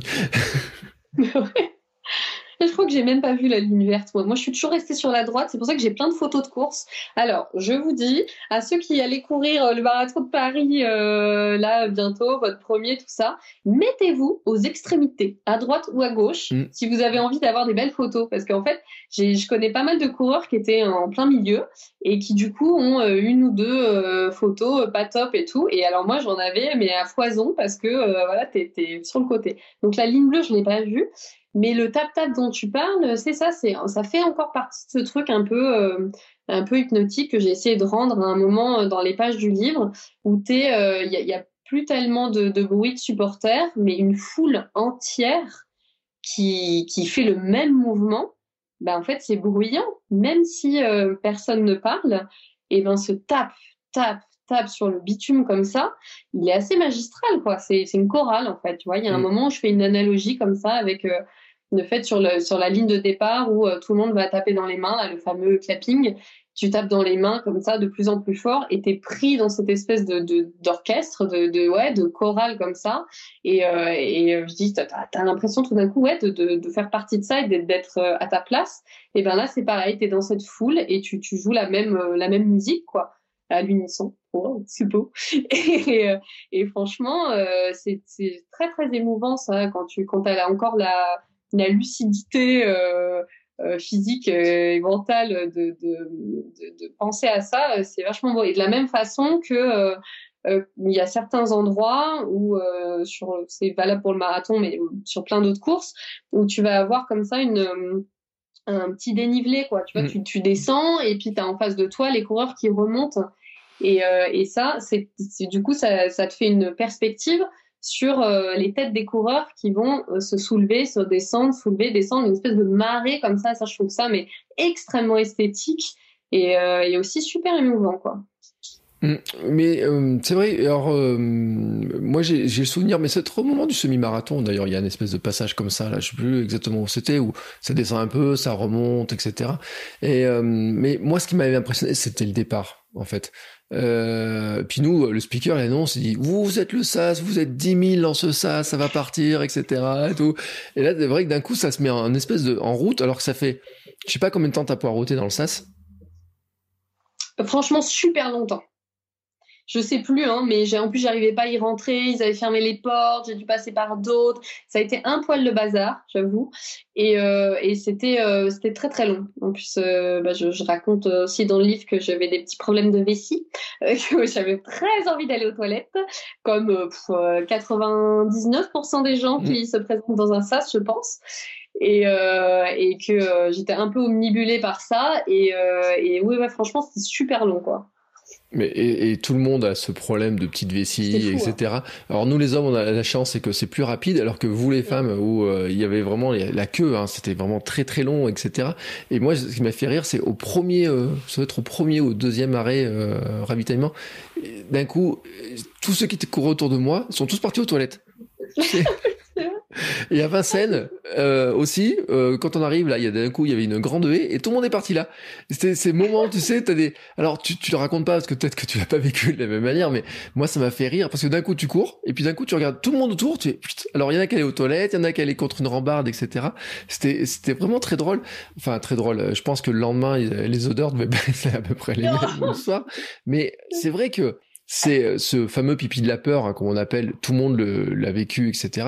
Et je pense qu'il y a des anecdotes. Moi, tu sais, j'ai mon meneur d'allure que j'avais repéré dans le SAS, et bah, il a fait son pipi de la peur juste avant. Alors lui, c'est pas un pipi de la peur, il a dit j'ai fait 20 ou 30 marathons. Et en fait, il est pas revenu au point de départ, tu sais, il est pas revenu à l'endroit où on l'attendait. Et euh, donc, on prend d'autres euh, meneurs d'allure, tu vois, il y y a plein d'anecdotes, c'est vrai comme ça. Je me dis, c'est d'une richesse pour raconter des histoires. T'as pas tout raconté dans un livre comme ça. Non, parce qu'il faut quand même pas que ça soit euh, trop redondant mm. déjà. Donc c'est vrai que je, passe euh, une bonne petite partie à parler de pipi, donc je me dis bon à un moment je vais peut-être arrêter? Euh, au moins j'ai évoqué le sujet, tu vois. Et, euh, et puis bien sûr, après j'ai plein de petites anecdotes. Il y a des choses qui trouvaient pas que j'ai pas pu intégrer dans le récit parce que bah voilà où c'était trop redondant, où ça cassait un peu le récit, enfin tu vois il fallait passer aussi à d'autres choses. Donc il y a un moment il y a des sacrifices euh, sacrifices d'histoire qui doivent être euh, qui doivent être faits. Ça c'est sûr. Mais il n'y a pas grand chose que je regrette de pas avoir mis quoi. Où il y a des choses en fait qui sont euh, qui te paraissent euh, hyper drôles absurdes. Et puis quand tu l'écris bah c'est c'est pas c'est pas indispensable tu vois. Donc j'ai essayé de faire un panel de, de tous les sujets qui me sont arrivés et qui arrivent régulièrement. Mais mais sans non plus euh, rajouter euh, trop de choses euh, sur certains sujets. Mais je crois qu'on peut en dire beaucoup sur l'histoire des toilettes, ça c'est clair. Ça, je pense que c'est un des, des, des, des, des choses que la majorité des, des coureurs, surtout les filles, parce que franchement, c'est parfois bien compliqué, euh, m'ont dit oh là là, mais oui, je me suis tellement reconnue dans cette histoire de pipi. Tu vas au café avant, euh, et puis en fait, tu vas au café pas très loin avant. En me disant ah bah comme ça je serai tranquille et puis tu arrives dans le café tu prends un petit café et puis en fait t'as déjà 15 euh, coureuses qui font la queue aux toilettes pour faire la même chose que toi tu sais le patron il est complètement blasé et tout puis en plus après t'arrives dans le sas et puis t'attends hyper longtemps et finalement euh, ça sert à rien parce que t'as pas envie c'est vrai non, franchement il y a de quoi dire non, puis c'est des, des stratégies. Puis c'est là où tu sais, on, dit, on disait, on se compare un peu, on regarde un peu ce que font les autres, etc. C'est que tous ceux qui ont des craintes comme ça, c'est là où c'est super rassurant, c'est que quelqu'un qui prépare le marathon, là, il prend le livre, il y a plein de craintes, il va se dire, ah oui, mais c'est là l'ai, c'est là l'ai, c'est là l'ai. Et on va dire, bah finalement, euh, t'as survécu, quoi. T'es arrivé au bout, les autres ils arrivent au bout, euh, euh on a plein de gens qui arrivent au bout, etc. Donc euh, c'est c'est aussi pour, je pense, pour des gens, dire on a plein de questions, c'est normal avant. Mais tout le monde les a en fait ces questions. Bah oui, parce qu'on est, bah, surtout euh, une coureuse comme moi. Enfin, tu vois, c'est, je suis tellement une coureuse lambda. Euh, j'étais pas du tout sportive. Je suis arrivée là euh, un peu par hasard et tout. Donc, euh, c'est évident que je suis passée par par tous le, les questionnements, les peurs avant, les, excitations, les que, que, vont se poser les, les, les, les futurs marathoniens dans un mois, ça c'est certain quoi. Mm. Et, euh, et, oui, et puis j'ai fait un peu euh, dans cette BD, je pense qu'on peut retrouver un petit peu tout ça. Et puis moi, je l'ai fait aussi un peu pour expliquer aux, aux proches, tu vois, parce que bah, ma famille, euh, voilà, a pu comprendre un petit peu déjà euh, ce qui motivait, parce que c'est vrai que le nombre de fois où ils me disent ah, où je dis moi, ah, oh, j'ai pas envie d'aller courir, faut que j'y aille, mais j'ai pas envie, ah, j'aime pas ça, c'est pénible, et qu'en fait je le fais quand même. Mm. Je me dis mais enfin, elle est quand même bizarre cette fille, à un moment, voilà. Et euh, donc ça permettait un petit peu de, leur expliquer. Et, euh, et je sais qu'il y a beaucoup de, lecteurs euh, qui l'ont passé comme ça à leurs proches aussi pour pour qu'il puisse comprendre un petit peu l'état du coureur et qu'est-ce qui nous fait courir et pourquoi alors on court quoi. Ouais parce que c'est drôle. Il y a la, remarque de ton homme qui dit moi je vais jouer au basket ça me fait plaisir mais toi pourquoi tu cours si t'aimes pas ça c'est ça, tout à fait. Lui, il peut pas envisager déjà qu'on aille courir si on, enfin, qu'on bouge, tu vois, s'il n'y a pas un ballon devant, tu vois. Et puis c'est vrai, franchement, quand il me dit ça, en plus il est hyper bienveillant, tu vois, mm. c'est super gentil. Mais, euh, mais il me dit ça euh, juste euh, décontenancé, genre. mais en fait, t'es pas obligé, tu sais, le fais pas si ça te fait pas plaisir, tu vois. Je, bah, je sais pas si j'y vais quand même, tu vois. Et, et c'est vrai que ça peut être super déroutant surtout que euh, surtout quand on n'est pas motivé par un truc euh, particulier de d'avoir euh, besoin de se dépasser, d'avoir besoin de se mettre je sais pas bien physiquement, en forme physiquement, mm. enfin tous ces trucs qui sont pas moi mon cas. Euh, bah, c'est vrai que c'est difficile d'expliquer en, une phrase et que moi très souvent on m'a demandé pourquoi tu cours, ce que je, ce que ce qui, bah, je mm. sais jamais trop quoi répondre. C'est pour ça que j'en ai fait 300 pages, tu vois, parce que je trouve ça compliqué de répondre par une phrase, parce que euh, bah on, on demande pas ça euh, bah, à des gens sur une autre passion et pas pas forcément tu vois euh, et, euh, et cette euh, bah, la réponse elle est pas elle est pas aussi simple que ça parce qu'il y a plein de raisons de ce dont on a parlé déjà un petit peu depuis tout à l'heure de plein de petites choses plein de petits détails qui font qu'on continue que ce séance après séance que bah on perd la motivation comme toi tu as eu comme moi là en ce moment je suis pas à fond non plus et puis finalement bah on y revient quand même ou alors on n'y revient pas et puis peut-être que du coup on va embrayer sur un sur un autre sport et puis tout ce qu'on a gagné avec la course, on va pouvoir le mettre euh, au profit d'un autre sport. C'est possible aussi en fait, c'est mm. pas grave, je pense tu vois, c'est l'évolution euh, voilà, de, de, de, de, notre vie, quoi. Mais, euh, mais c'est vrai que c'est assez, euh, c'est compliqué hein, d'expliquer, de, comprendre pour soi et d'expliquer aux autres. Et, et pourtant, et tu as une phrase, et, tu, tu, tu cites, tu, me, tu dis que tu as lu le livre, etc. C'est Murakami. Et je cours pour une raison simple, c'est que cela me convient. Et c'est finalement une raison qui, qui paraît tellement simple bah, c'est ça. C'est euh, le jour où j'ai euh, où j'ai lu euh, Murakami. En fait, je l'avais déjà lu quand j'étais pas coureuse. Mm. Je l'aime bien euh, comme auteur, et mais je marchais un peu. Et, et, ça avait déjà un petit peu résonné. Et, et quand je, me suis inscrite pour le marathon, je l'ai relu. Et là, il y a eu vraiment un, un petit éclaircissement. Je pense que c'est un peu ça qui m'a même poussé à commencer à écrire cette BD. Euh, parce que je trouvais ça limpide. Et euh, bah, pourquoi tu cours? Pas parce que en fait, est-ce que j'aime bien Non, pas parce que j'aime bien, mais parce que ça me convient. Ça convient à qui je suis, ça convient à, ma personnalité, ça convient à mon organisation familiale, professionnelle. voilà, c'est un équilibre en fait, tout ça. Euh, voilà, parce que ça me convient. Donc finalement, maintenant, c'est vrai que je peux répondre ça. Pourquoi tu cours? Parce que ça me convient. Bon, après, je suis pas sûre que en face, ça, les gens, ça, euh, suffise comme réponse, mais euh, finalement, c'est la plus euh, pertinente que j'ai trouvée. Oui, mais en fait, il y a une page que j'adore dans ton livre, c'est celle où tu sais, as tout le texte où t'es, je cours, je fais des BD, je cours, je fais des BD, je cours, je fais des BD, je cours, je fais des BD, et je cours et ça se finit parce que cela me convient. Et en fait, c'est drôle parce que moi, je peux remplacer le mot bande dessinée par podcast, en fait, tu sais. Et euh, j'ai l'impression que je ne fais que ça. Courir, faire des bandes dessinées. Alors, bien sûr, il y a d'autres choses autour. Mais comment, en fait, ça sculpte aussi notre identité, notre, ce que nous faisons, comment on travaille, comment on réfléchit, comment on pense, etc.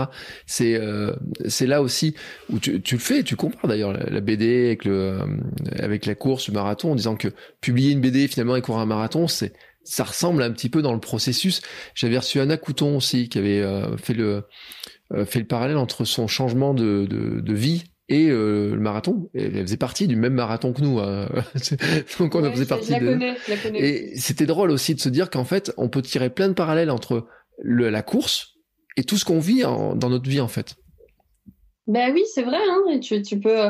Tu sais, c'est je me souviens d'une, je, crois que je le, je le marque un moment euh, dans la BD parce que ça m'avait marqué euh, d'une coureuse euh, qui m'avait dit que à la fin de de son premier semi, elle avait passé la ligne d'arrivée et quelques jours après, elle avait quitté son mari elle avait changé de vie.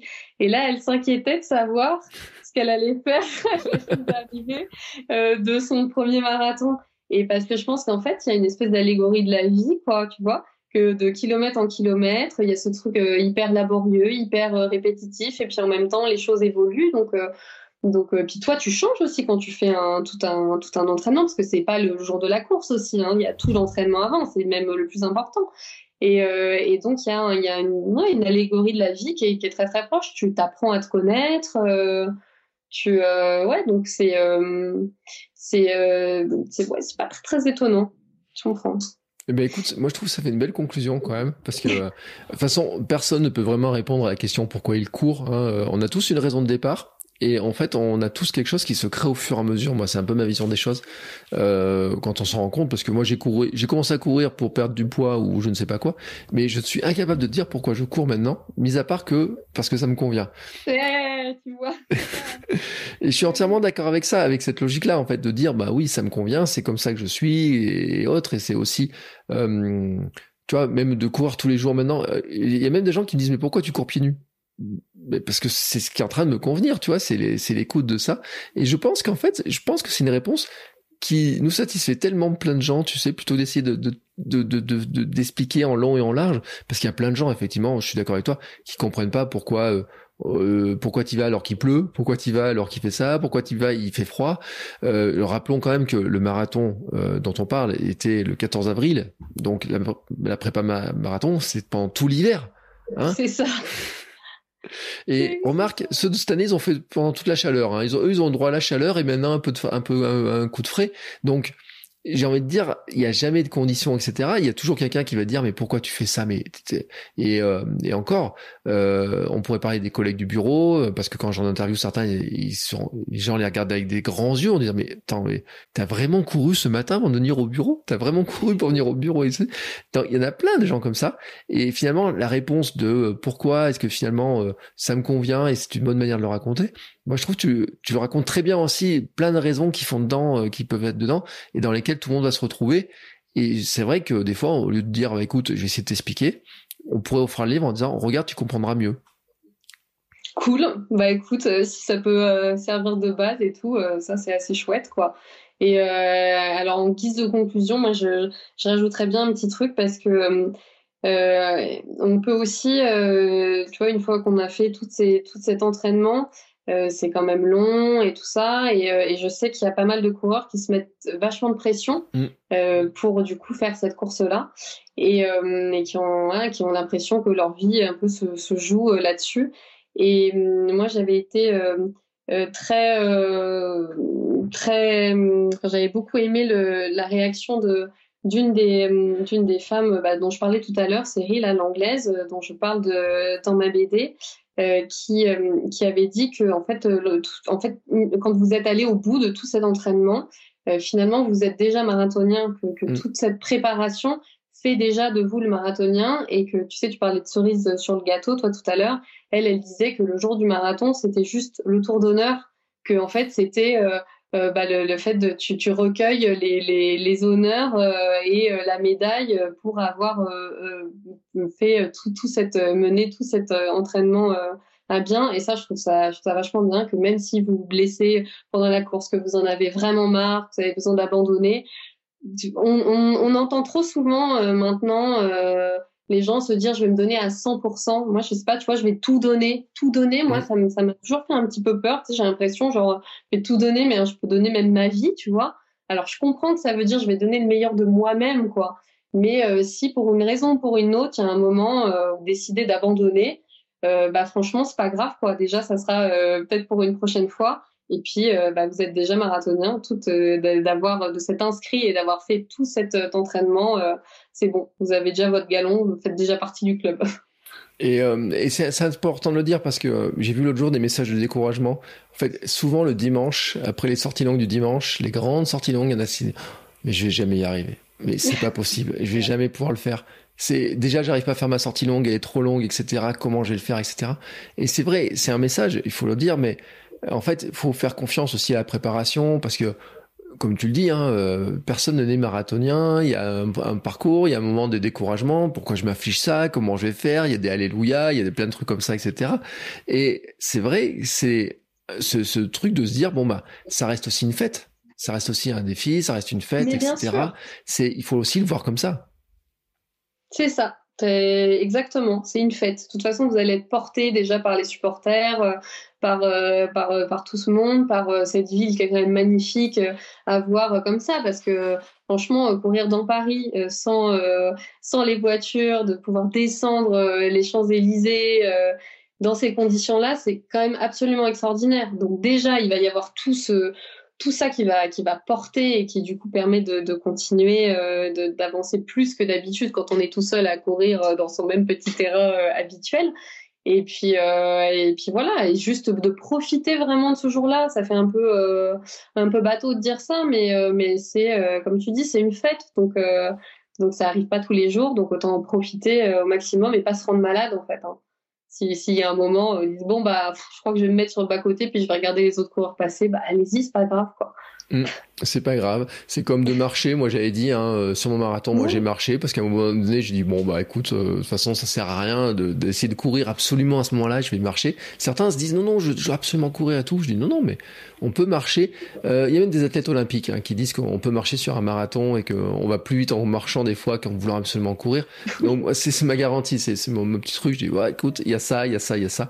donc c'est vrai que c'est un moment, c'est une fête et il faut le voir comme une fête. En tout cas, Élantine, c'était un plaisir de discuter de tout ça avec toi. Euh, tu as des objectifs de course quand même? Eh ben, je sais pas encore vraiment. Tu vois, ce qui est sûr, c'est que en juin, euh, je serai euh, sur le, le cross du Mont Blanc que j'ai déjà raté deux fois parce que l'année dernière, à la dernière minute, ils l'ont changé de semaine et donc mmh. c'était plus possible pour moi. Et puis celle d'avant, ça a été annulé et tout ça. Donc ça fait déjà deux ans. Donc, moi, c'est mon objectif euh, de, 2022, c'est que j'ai ça. Et après, je me laisse porter par les événements. Voilà, je, vais, je vais voir. Je veux pas me fixer des, gros objectifs, ça me ressemble pas. Et puis, je prends les, trucs un peu comme ils viennent et je ferai les courses que j'ai envie de faire au moment où j'ai envie de les faire. Bah écoute, bon, on va suivre ça avec attention. Euh, ceux qui veulent te suivre, alors je rappelle le nom de, ta BD, euh, c'est Alors en cours. Hein alors en cours, ouais, chronique d'un premier marathon. Euh, qu'on trouve euh, chez toutes les librairies, hein, partout, parce que euh, tu es dans une grande maison d'édition, donc c'est assez facile à trouver. Oui, je pense. Et pour te suivre sur les réseaux sociaux, parce que tu as dit que tu n'étais pas très réseaux sociaux, mais quand même, quand même. Bah non, très honnêtement, je suis pas très présente, tu vois. Je suis pas énormément de monde, tu vois. Je suis toi, puis je suis quelques-uns, mais je, passe quelques têtes de temps en temps. Mais euh, mais j'ai un compte Instagram euh, hashtag Eglantine Cheno, et puis j'ai une page Facebook euh, Eglantine Cheno, Tamagotchan aussi, dans lequel je mets euh, ponctuellement des choses, mais que j'ai vraiment envie de dire au moment où j'ai envie de les dire, voilà, avec des dessins et tout ça de temps en temps. Eh ben écoute, euh, voilà, je mettrai tous les liens de toute façon pour que les gens puissent te suivre, regarder ce que tu fais, euh, t'encourager si euh, tu t'en parlerais sur Instagram de ta de ta course si tu arrives à faire le, cross du Mont Blanc et tout là? De toute façon, ouais. en plus Chamonix, c'est donc cross du Mont Blanc, c'est à Chamonix. Chamonix, c'est vraiment une vallée qui me tient très à cœur, où j'étais d'ailleurs cet été et sur Instagram, j'en ai parlé un petit mm. peu. donc, donc je pense que oui, de toute façon, je, vu que ça fait deux ans, trois ans que j'ai envie de la faire, que je que je suis, euh, je la vois un peu depuis que je suis même enfant. Euh, donc, euh, je pense que je ferai au moins une page de BD dessus. Donc, on en parlera certainement. Et puis, d'autres courses à venir. Peut-être un peu de trail l'année prochaine, on verra. Oui, bah, surtout que j'ai cru comprendre, c'était vers Fontainebleau, tu m'as dit, il y a des, il y a un parcours réputé avec des bosses, là. Et... les 25 bosses, ça vient. Allez, je t'invite, hein, franchement. la dernière fois que je l'ai fait, je l'ai jamais fait en courant. Mm. J'ai testé en marchant, j'ai mis 5 ou 6 heures. Il est, et en fait, c'est pas compliqué, ce ne sont que des bosses. C'est pas des, des bosses qui sont très hautes. Les dénivelés, tout ça, encore une fois, les chiffres, je sais pas. Hein. Mais c'est assez court, mais c'est très intense, euh, les bosses. Et t'en as 25 comme ça, et tu ne fais que monter, descendre, monter, descendre sur 25 bosses. Donc c'est assez chouette, quoi. Mais par contre, je conseille à tout le monde, euh, il y a 15 jours, j'étais euh, à une course qui s'appelle l'Imperial Trail, mmh. qui part de Fontainebleau il y a plusieurs euh, distances euh, possibles. Moi, je, sortant de l'été, j'étais à la, plus petite, à 12 km, c'était très bien. Et la course, elle est géniale. Et franchement, euh, bah là, elle commence à être un petit peu connue, mais septembre 2022, j'invite tout le monde à, me rejoindre là-bas parce qu'elle est super. Et il y a beaucoup d'auditeurs que j'ai vu, des anciens invités aussi qui l'ont faite, parce que j'ai vu les photos, j'ai vu un peu les distances, j'ai vu un petit peu. C'est vrai que ça avait l'air sympa. Franchement, c'est vrai que ça avait l'air très sympa. Vraiment course à faire. Voilà, et bah écoute, euh, on, garde le, la date, hein, euh, septembre 2022. Euh, ça, ça, fait, on a le temps de se préparer, on a le temps de placer plein de choses au milieu. on a le temps de préparer, de passer l'hiver dans la courir dans la neige, etc. Hein, donc ta période préférée pour aller courir, si j'ai bien compris. en tout cas, Églantine, merci beaucoup pour ce moment passé tous les deux. je recommande vraiment hein, pour tous ceux qui s'intéressent ou à, la course, c'est ta BD. En plus, on l'a pas dit, mais en plus tu, tu rajoutes dedans des des, faits historiques, de l'histoire, des tout un tas d'éléments. Euh, j'ai envie de dire euh, culturels, donc on peut en plus raconter des choses autour de euh, un petit peu, etc. Donc c'est vraiment et puis d'une manière racontée, comme tout t'as réussi à enchaîner, etc. Euh, moi j'étais sur le coup quand j'ai vu ça, j'ai dit oh, waouh c'est génial ce truc et tout, comment elle a fait ça, comment elle a réussi à, récupérer ces trucs là. Et puis c'est vrai qu'il y a ces petites phrases, etc. Moi vraiment je te dis, le moment où ton homme il me demande mais pourquoi tu cours, euh, moi je sais pourquoi je cours avec un ballon, mais toi pourquoi tu cours, c'est vraiment la page que j'adore avec celle du bois de Boulogne là. Je trouve t'as tellement retranscrit les choses quand j'ai cette page, je dis oh, mais elle, elle a vécu, elle a vraiment vécu la même chose que moi au même endroit. C'était euh, ah bah super Bertrand. Franchement, ça me, ça me touche beaucoup et c'est vraiment ce que j'ai essayé de faire passer. Donc euh, donc euh, quand ça quand ça marche, parce que c'est en fait voilà écrire une BD, ça prend des mois, des mois, des années et et on est tout seul et quand on peut enfin le partager et avoir des retours comme le tien, ça fait hyper plaisir. Merci beaucoup et pour l'invitation aussi. Eh ben écoute, c'était un plaisir. Sur ce, ben voilà, on conclut euh, là-dessus. On se retrouvera nous la semaine prochaine pour un nouvel épisode avec les invités. Je sais pas qui c'est, mais je pense encore qu'on va parler un petit peu de marathon, de course, de choses comme ça. J'ai ma petite idée. En tout cas, vous savez, je suis là pour vous aider à devenir champion du monde de notre monde, chacun. Hein, comment on l'a été ce jour-là, hein, Exactement. Ce 14 avril. Parfait. 2019, on a été champion de notre monde. Euh, quelque chose, on croyait peut-être pas qu'on y arriverait au final, et puis on a réussi. Et c'est le plus important aussi de se dire qu'on est capable de le faire et qu'on met tout en œuvre pour le faire. Merci Glantine. Merci beaucoup Bertrand. Salut. Bon, c'est encore moi. J'ai un dernier petit mot à vous dire avant de vous laisser écouter un autre épisode de podcast. Si vous avez apprécié cet épisode, je vous invite à vous abonner, bien entendu, au podcast. Vous pouvez le faire sur Spotify, Apple Podcast et tous les lecteurs de podcast. Mais aussi, si vous le voulez, à laisser une petite note 5 étoiles sur Apple Podcast. Vous savez que ça aidera le podcast à se faire découvrir et à permettre à plein de gens de découvrir aussi les vertus du mouvement. Allez, ce coup-là, je vous laisse et je vous souhaite à tous une très belle journée.